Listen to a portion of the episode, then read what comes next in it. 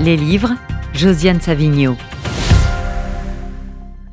Bonjour Josiane. Bonjour Rudy. Eh bien, le dernier roman de Russell Banks, Au Canada, OOH, traduit par Pierre Furlan aux éditions Actes Sud. Alors, cette fois, c'est un romancier américain qu'on connaît bien ici, une vingtaine de livres traduits en français, une très belle adaptation que vous avez sans doute vue de son roman De beau lendemain par Atom et Goyan il y a quelques années.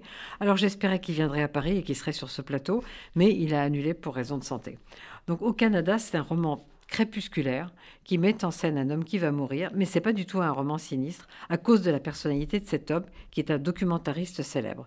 Alors il vit au Canada car il fait partie euh, des 60 000 Américains, une chose que j'ignorais totalement, des 60 000 Américains qui se sont réfugiés au Canada pour échapper à l'engagement dans l'armée américaine au moment de la guerre du Vietnam et qui ont été considérés par le Canada comme des réfugiés.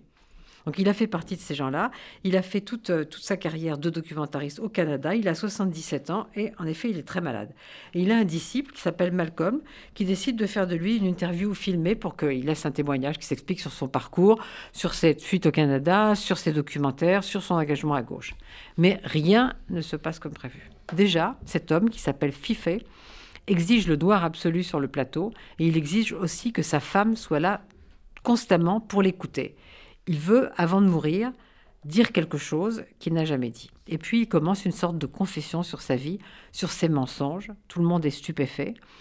Dans les entretiens qu'il a donnés sur ce roman, Russell Banks insiste beaucoup sur le fait qu'il a voulu, euh, comment dire, faire euh, surgir cette histoire des 60 000 jeunes Américains euh, réfugiés au Canada.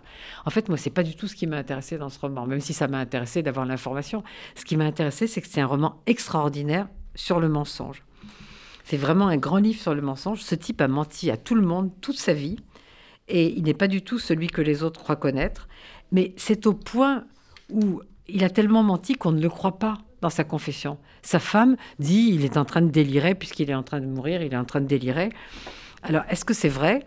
Russell Banks ne tranche pas et moi je crois ce qu'il dit. Je crois que c'est une vraie confession et que ce type a menti toute sa vie et qu'on ne sait pas qui il est. Donc ce Haut Canada de Russell Banks, c'est un livre vraiment troublant et assez bouleversant. Je vous dis juste quelques lignes vers la fin, ça, vous, ça va vous donner envie. Pour la première fois depuis qu'il a commencé à raconter son histoire, Fifé veut que son esprit reste vide. Un esprit vide a presque un goût, une saveur sucrée, humide et fruitée. Jusqu'à présent, ce qu'il a craint, c'était l'effacement, dont il savait qu'il rôdait derrière ses souvenirs, prêt à les dévorer pour ne laisser derrière lui qu'un blanc, une absence, un rien. Mais tout à coup, ce vide le tente, le réconforte c'est Russell Banks.